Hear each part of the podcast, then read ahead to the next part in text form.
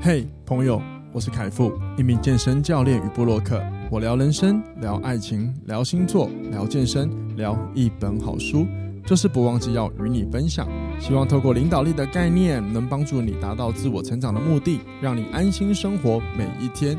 欢迎收听，哇，这就是人生。欢迎收听哇，这就是人生。大家好，我是凯富，欢迎回来今天的节目。大家今天好吗？这个节目播出去的时候刚好是礼拜天的晚上，所以你在收听的时间有可能是已经过完你的假日，你准备收心，然后要来面对工作了；又或者是你可能是呃隔天是呃已经开工了，然后下班你才听。那无论如何，都希望你一切顺心。然后呢，哇，我我想要先跟各位闲聊一下，就是那个我我老妈来录那一集，真的是回应真的还不错，就是。呃，就就连他有给他的邻居听，然后呢，他的我们的呃不对，他邻居也是我的邻居靠腰，然后呢，大家其实听听都觉得，然哦，我们这样的对谈，然后分享的一些观点真的还不错。然后其中呢，就我就理解了一个蛮有趣的情况，就是我不知道大家在听的时候会不会在听的过程中，然后呢去回应我节目里所说的内容。或者是做一些不同的观点分享，就因为我希望录节目的时候是希望在空中陪大家聊天的概念嘛，然后呢录了那么久也蛮习惯的，可是毕竟这个 podcast 是用听的嘛，所以真的的闲聊我也听不到你们说什么。可是我后来慢慢知道，有些人在听的时候呢，他们是可能听一听到某个点的时候，他就会嗯，哇，我觉得诶、真的诶，我觉得有时候是怎么样怎么样，他就会自己回话。然后或者是有些人，如果说你你是。哦，不对不对，听到某个点说哦不对哦，我觉得这样不对哦，看好，我觉得这观点我不能认同哦什么哦，我都觉得很棒。然后呢，重点我想说的是，如果你边听的时候会有像这样的闲聊过程，哎，那我觉得还蛮好的，就是一个这就是一个互动嘛。那你也知道，人就是。呃，有一点事情，有一点互动，其实都可以呃激发你的脑力激荡嘛。那听 Podcast，如果你觉得有一些观点，你觉得你是认同的，或者是你有什么什么连接联想，让你当下自己说出来，或跟你旁边人分享，这都是一个很好的方法。又或者是你有一些你不太认同的观点，也不错，你也可以。暂停，然后跟你旁边的人或跟自己说：“嗯，我觉得这观点这样我不行接受。”诶，什么都好，至少无论如何，你都会进入一个思考的状态，然后这样子慢慢的培养你的逻辑会变不错。诶，这个是一个我觉得还不错的一个过程。那因为我的邻居在听的时候听说就是这样子，我觉得还蛮有趣。然后他听说还会叫他旁边如果很吵的，诶，你们安静一下好吗？然后我就觉得。好，谢谢你，呃，那么支持，想要认真听我们在录的内容。可是我一想，你怎么不要用耳机听呢？因为，因为这个如果是公共空间的话，就是大家都有使用的权利嘛，对吧？好，那然后另外一个就是跟各位分享，就是呃，我的我有个朋友昨天来找我，然后我们要相约去简单跑步一下。可是呢，他来了就问了我一个问题，就是有没有什么呃，高雄啦，有没有什么推荐的平价餐厅？然后我就想。第一个问题就是，你的评价到底是多评价？因为我满脑我满脑中想到我认为还可以的，可是不见得是别人可以的啊。所以各位，你们觉得评价到底定义什么？是指我们经济上负担的来吗？还是说它有一个价价格的一个制定标准？然后后来问一问，他就说：“嗯，五百块以内。”哦，好，那我不知道大家对于五百块是评价是不是评价这件事情是怎么看啊？就是。我都只想说，就是一个个人的定义吧。我在想，那反正呢，最主要我是想要说的是，我就是他，我就推荐一个餐厅给他。然后呢，我觉得也不错，所以在此呢，我也分享，借由空中分享给各位。那叫做一个火锅店，叫木锅。然后他们呃，我们高雄的的木锅是在那个大力精品的楼下。那我不知道它是不是连锁，因为我没有上网 Google 过。我只是知道，就是这间餐厅我去吃过，然后。我很喜欢他们的汤头，因为他们的汤是用牛骨汤去呃去煮的，然后最重要的是它的汤真的喝起来很香甜，很厉害，我觉得还蛮不赖的。然后呢，它的辣，它有一个是辣锅的，也是牛骨锅，也是一样香甜。然后它因为它里面的辣是放那个好像叫鱼辣子还是什么，反正就一个呃绿色小小的一个辣椒，然后放进去放进去之后，像去煮这个汤，跟它混在一起之后，我发现诶蛮有趣的，因为它的。辣是是蛮香的，可是不会影响汤的甜味，所以我一直觉得哇，这个辣也蛮奇特的。当然我，我更喜欢的是没有辣的那一个啦。倒也不是说我不吃辣，只是比较起来说，我会觉得那个没有辣的那个单纯那个牛骨汤，我就觉得蛮香甜的。那我的老婆还有我的一些朋友是蛮喜欢他们的辣的口感。所以各位，如果你吃惯了麻辣锅，或者是吃腻了麻辣锅，你想要来一点不同的辣味的火锅的话，那木锅我觉得各位可以试试看，我推荐给各位喽。好了，那我们今天要来聊一些闲人生的，又是跟生活、人生思维有关的议题。我们进入主题吧。老规矩，让我想到什么就聊什么，反正我们就是闲聊，因为我要避 先先不负责任的避免我等一下又开始偏题偏太远。好，然后呃，哎，对我我想到，我刚刚我觉得我开头录的好像有点语速有点快，好，我决定接下来一样的再来放慢这个速度。好好的，心灵的跟各位好好的在空中聊聊天。如果各位觉得现在这个语速你可以接受的话，请听下去。我个人会想要转台了。好了，反正就是今天来聊一下，就是关于到底是，就是到底人生要怎么经营，它才能是丰富的？那是不是一定要有成就感，它才能够是呃丰富人生的一个指标？那这边呢，其实有一个。很有趣的点就是，我每次都在思考，到底到底成功的定义到底是什么？那很多人呢会觉得，成功的定义就是要有一个成就，或者是你完成一个事情，又或者是一个头衔。那我就觉得没错，以前我也会这么觉得。可是我们在追寻头衔的时候，甚至我讲我自己，有的时候我已经获得了，可是为什么我内心还是有一点觉得空空的？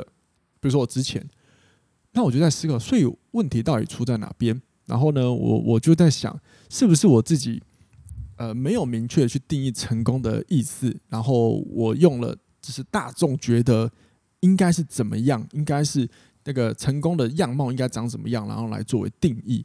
所以呢，我就上网查了一下，然后各位也可以思考一下，你觉得你的成功的定义是什么？这个点是蛮重要的。那你可能会呃，可能你有定义了，又可能是没有。如果没有的话，你可以想一下，就是你认为成功。的定义，你自己觉得是怎么样？那如果说你已经有定义的话，然后呢，你如果又觉得你定义了之后，好像也没有比较让你觉得踏实或快乐，至少内心安定一点的话，或许我们可以来思考一下，你的定义，呃，让你觉得不安稳，原因是因为你还没有达到这个成就，还是说其实你有可能已经达到你设定的，可是你还是没有快乐？那有没有可能你这个定义并不是出于你自己的？本来由你自己的内心角度去思考的，可能是受了某一些大众的认知所影响。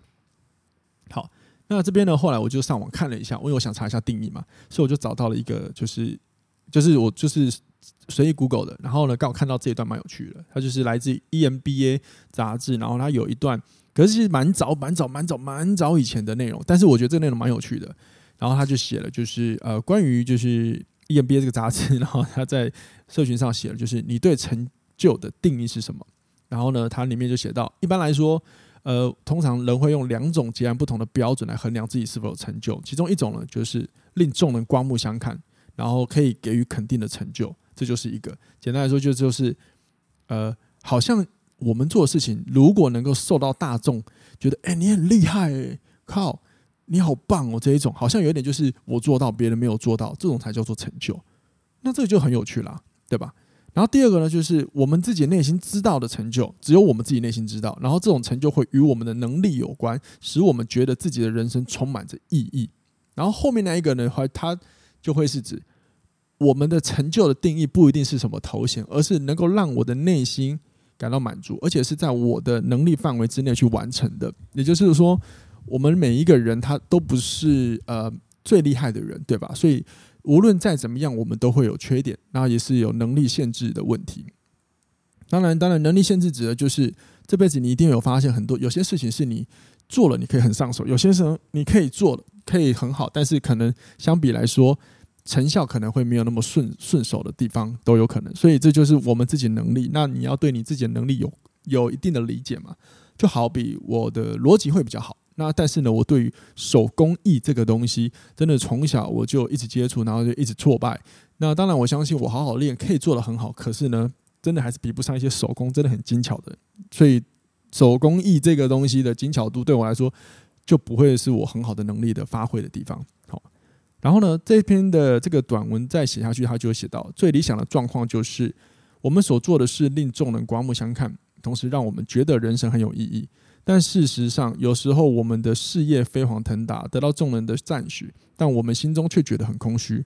而且有的时候，我们做对做了对世界有意义的事情，却得不到任何的掌声。所以，请坦诚面对自己，你认为自己的评价还是外界的评价比较重要？这个就是我们要思考的。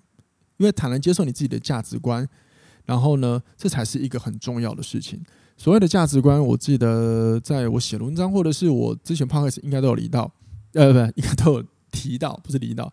价值观呢，它其实就是我们要做，我们面对自己的人生做任何事情的一项准则。好，比如说价值观，假设像我的价值观，其中有一点就是冒险跟尝试，那我就会觉得，如果今天是我，我呃面对工作上，我会希望能够有一些不同的体验。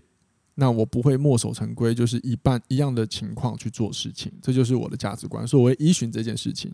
那刚才这样提到的话，各位就可以思考，其实他这个小短的 Po 文的最后一段就是，如果你要面对你自己，你要你要思考，就是对你来说，是你自己的评价比较重要，还是外界的评价重要？那我个人喜欢比较客观一点讲，就是这个答案就是你们自己知道了。但是通常听到这种内容，很多人就会说，嗯，没有，我觉得。我自己的评对我自己的评价比较重要，对啊，但是因为我知道，呃，有一些人可能不是，他就是觉得别人的评价对他来说是很重要，所以他会积极的想要做到最好，然后让大家觉得他是很厉害的。好比我自己我自己认知内所知道，就是周杰伦嘛，周杰伦就是说他就是活在别人的，好像类似就是我就是想做到最好，让别人觉得我很厉害，然后他就会觉得自己真的很棒很厉害。那这是他活着的方法。我相信一定有利有弊，一定有痛苦的地方，但是也有使他快乐的地方，这就是他嘛，对吧？好，但是呢，我们要了解一个名词，最重要的还是要去了解这个名词真正本身的解释。所以我又去查了教育百科，然后呢，在教育百科里面呢，那个成就啊，成就跟成功其实差不多嘛，因为你有成就，通常也会跟成功比较容易画等号嘛，所以我们就来讲成就。成就的解释就是你完成了，你造就的意思。意思就是说，如果你有一些事情，你你你做完之后，然后能够呢，让你的你的心啊，能够感受到一些你觉得成就感的事情，或者是你觉得会内心有一点满足的事情呢，会等到它有一些成效啊、成果，甚至可以对别人有帮助的话，都可以算是成就的解释。举凡举凡在这个教育百科里面就有提到，比如说。呃，牵线帮人家牵线完成一个好音乐，这也是一个成就，因为它是完成跟造就嘛，对吧？所以你会发现，其实成就的定义啊，往往就是呃，我们我们有没有在某个领域，或是对于某个人或某些事情，我们努力之后达到了某个水准，或者是完成了什么，这就是成就的概念，因为它能够让你的内心感觉到啊、有一种满足感，甚至是快乐的感受。所以，丰富人生的方法有很多种。那我我自己是会觉得，呃，两拿到一个头衔可能是，或者是你我们获取到别人可能难以办到的事情也是，又或者是你把你的事业搞得很好，比如说你成为公司的老板也是，任何都是。那关键在于你有没有享受那个过程。那举举个例，对，举个例，如果说你今天为了想获得成就，然后呢，你觉得大家都在创业，然后你也跟着去创业。那你创业的过程中，你很辛苦，你一直做做做做做，然后让你真的做起来了，然后别人都夸奖你了。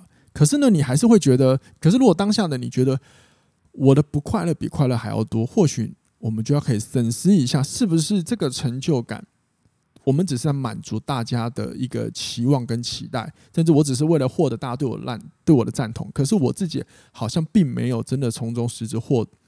我的内心没有受惠到什么，至少我没有在过程中感觉到我是快乐的。因为其实有蛮多我知道我听过的一些故事或例子，就是蛮多大老板就有这样讲的情况的哦，蛮有趣的。所以这些纵观来说，至少对我个人而言，我会很在意我做的每一件事情的时候，我的内心的给我的反馈是什么。我是一个很内向的一个内向者，所以我很喜欢去关注我做的每一件事情的感受。如果我做了这件事情，呃，别人觉得很厉害，但是我的内心依然没有感觉到，呃，快乐的成分比较多，那我就会思考怀疑，这可能也不是我真正要的，又或者是我可能正在试着去满足别人觉得好的，甚至是满足大众的期待。那其实像这样的情况，就容易产生两个情况：比较跟嫉妒心。当然，我对，当然我觉得。比较跟嫉妒是一个蛮正常的一个心理状态了。当然，很多人都觉得，呃，我有比较的心，是不是就代表我是一个不好的人，或者是我会嫉妒别人，我是不是一个糟糕的人格？那我觉得不是这样子的看的。人类从呃，开始这个这个几万年前开始有人类的时候呢，我们就开始会有沟通，然后人类就已经开始会说八卦，有说八卦一定就会有一些舆论，有舆论就会有一些比较啊，甚至会有一些嫉妒都有可能，这是很正常的事情，这是一个长留在我们的基因里的一个一个状态，然后它。演化流到至今都还在我们体内，所以我一直觉得比较跟嫉妒是很正常的。那我会觉得比较有问题的事情是我们用错误的态度来看待这两件事情。然后呢，我们更应该要思考，就是如果比较跟嫉妒有的时候，我们要不要先思考回推、回推再回推、回推我们内心去思考，是不是哪个环节然后影响了我们，让我们有了这样的状态？因为我觉得正常的比较心是很很 OK 的。可是你是很很不正常的，甚至你开始产生的那种会想要害人的心，那当然就不好了，好吗？好，那摆脱比较，它其实是有方法的，就是要理解我们的比较的源头，我们嫉妒的源头是什么。所以这个时候呢，我就觉得我们就要去了解一个最基本的一个一个一个问题，就是我常讲的，我们如果陷入比较心或嫉妒心的时候，往往应该是我们的关注焦点都在外面的人事物上，不是我们自己。举例来说，你看到别人做了什么，然后你可能觉得回顾，然后你就会好像是一面镜子，然后回照我自己啊，我就觉得我的人生好像是人生目前是如何，然后这样子就会有了个比较就会出现，然后这个时候的出现就会让我们开始产生了所谓的参考点依赖，然后影响我们的判断。那这边讲的参考点依赖其实是从行为金融学学到的。然后呢，我最近在我的 IG 前上上周还上周我忘了。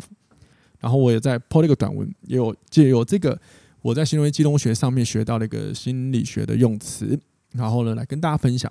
然后这边我也跟大家简单解释。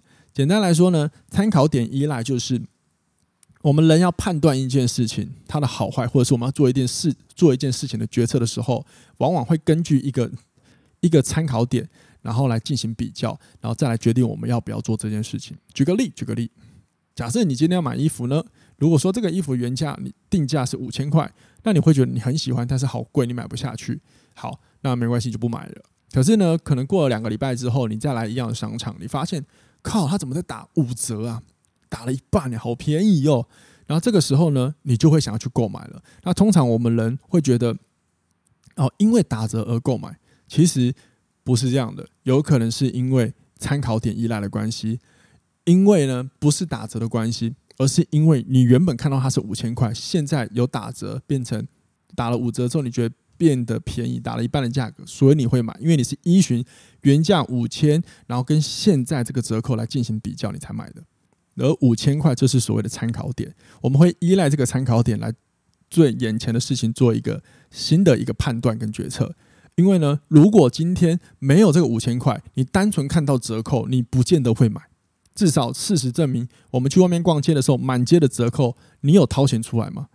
就算你看到你喜欢的，你也不见得会掏钱，对吧？对吧？对吧？我们大家都有逛街的经验或买卖买东西的经验，你一定有看过这个东西好便宜、好喜欢，而且它在打折，可是你没有花钱，因为你觉得嗯，好是你会想到更多原因理由就不会买。可是呢，通常如果有一个参考点、一个比较原因出来的时候呢，你就有可能会改变你的决策状态。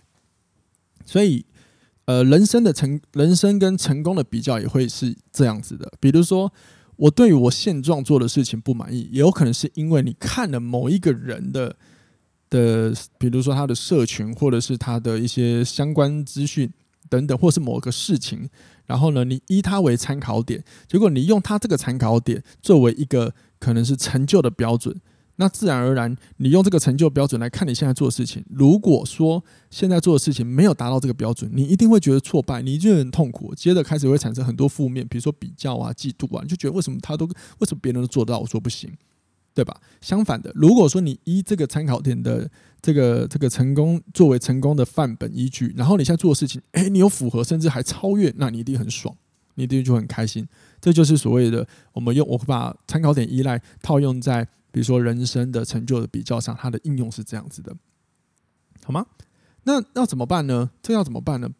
因为参考点应该很难不出现在我们的生活当中，对吧？所以有的时候我们要先思考一下一个问题，就是如果这个参考点它会影响到你的内心，不妨我们试试看，如果我们直接把这个参考点放在我们自己的人生，你会满意吗？如此。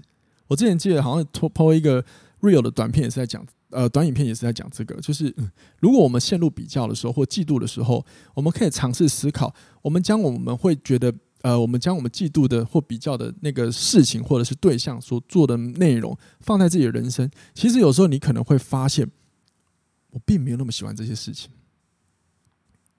因为因为如果假设今天突然要你，假设你是一个喜欢，呃。呃，文字创作的人好了，然后现在我要你开始去每天研究股票，那你这时候你有可能就会发现，靠，我如果没有兴趣的话，你就觉得很痛苦啊。可是别人在股票赚很多钱，我好羡慕啊。可是真的要你去研究，我好痛苦，更靠痛苦到一个不行，对吧？所以这个就是一个很简单，你可以用这样的方法思考，来带领自己看清比较的根源、比较的本质、嫉妒的本质是什么。所以有时候你会发现，哦。我们会比较啊，至少对我个人来说，我们会陷入比较。有的时候只是我们没有好好的去关注自己在做什么事情，没有好好的去思考我的我认为的成就定义，甚或者是我现在的生活想要怎么怎么经营，然后而产生。再加上我们每一天都会接收很多不同的讯息来，所以我们每一天都在看，都在看所有四面八方来的消息。然后你会发现，很多时候消息上面都会。呃，消消息上面写的东西，大部分都会比较偏正向，然后就是比较亮眼的一个部分。那这个时候呢，我们就会很容很容易拿自己的不好那一面来对应，跟那些亮眼的一面进行对应跟比较，自然而然，我们一定会觉得自己很差啊。这是，所以我才会说，比较的时候跟嫉妒是很正常的，因为有时候你就是这样子参考点的依赖关系，所以你会无形中陷入比较。当然我，我我觉得人就是会在自己还没有达成某件事情的时候，然后看到某些成功的状态，会有一些比较状态了。所以我还是想说，健康的状态是可以的。但是如果你有一点想害人，甚至是你觉得影响到你的生活中的作息，甚至思维模式，你就要知道已经不正常了。那你一定要好好先审视一下你的比较从何而来，然后呢，尝试呢把别人的事情或者你嫉妒的对象。的所做的是套用在你的生活当中。如果你发现了，哎，我其实好像没有很喜欢的话，那你就要思考，你你在意的，你比较的，可能不是他做了什么事情，而只是可能只是你想要获得成就感而已，单纯只是想获得那种感受。那如果说你只是想要获得那种感受，比如说成就感的感受，或者是呃帮助别人的快乐感受，那你就可以从你自己现有的能力。以及你觉得你可发挥的能力，然后去做你觉得可以衍生的事情。像我就是这样子啊，比如说我在教课，然后呢，我如果因为我在健身产业真的，虽然说我有一些讲师身份，但是我一直不认为我在产业是什么很厉害的人，也不是什么很亮很红的人。那因为呢，对不起，应该讲就是对啊，我是没有不是个很厉害的人。然后呢，如果说我要执意的一直去跟那些有在开课，甚至是比我晚出道的一些。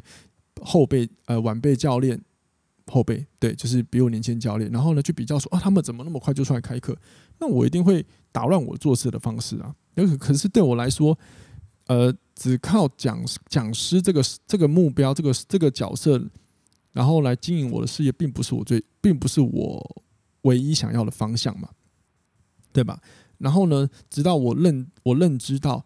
如果我很执意这个在产业的角色地位升到哪里的话，那我会发现我的工作服务的对象似乎是教练，但是其实上我真正想服务的是民众，所以我就把我的焦点全部摆在应该要服务的对象，就是这些来上课、来运动，然后刚刚我接触到的人，这才是我要做的事。然后也因为这样的观点，然后我就不会有什么参考点依赖，因为我会知道我现在想要做什么，然后我要经营的方向是什么。如果说我可以让认识我的学生，然后透过我的运动指导，甚至是跟我的对谈，然后让他们快乐。好比说，我现在录 Podcast，你因为我的内容而感觉到你解脱了什么，那这就是我的成就了。这就是我定义在这件事情上我的成就目标。我要让大家可以有一种哦，我明白哦，原来生活没有那么复杂哦，原来我可以透过运动健康一点靠。那这就是我的这一段的成就。然后呢，这样的成就不断的堆叠上去，其实很多附加价值会出来，其中一个就是钱。讲白话就是钱，好吗？所以各位专注在你的你在做的事情这一点，不要永远不要忘记。好，然后呢？诶，我想想，我看一下我要跟你讲什么。我要跟各位讲什么？不是跟你讲什么。好，然后呢？最后就是再一次的提醒各位，就是你要摆脱比较，就是除了刚刚我们讲的，我们把我们比我们会嫉妒人嫉妒的那个对象的事情放在我们自己身上，然后做个对照之外，还有一个方法，还有一件事情，就是很重要的，你一定要问问自己，你想看到什么？就是在你的人生里面，你最后你想要看到的是什么？是什么样的画面？这就是你的愿景嘛？你未来的生活，你想看到的画面是长什么样的？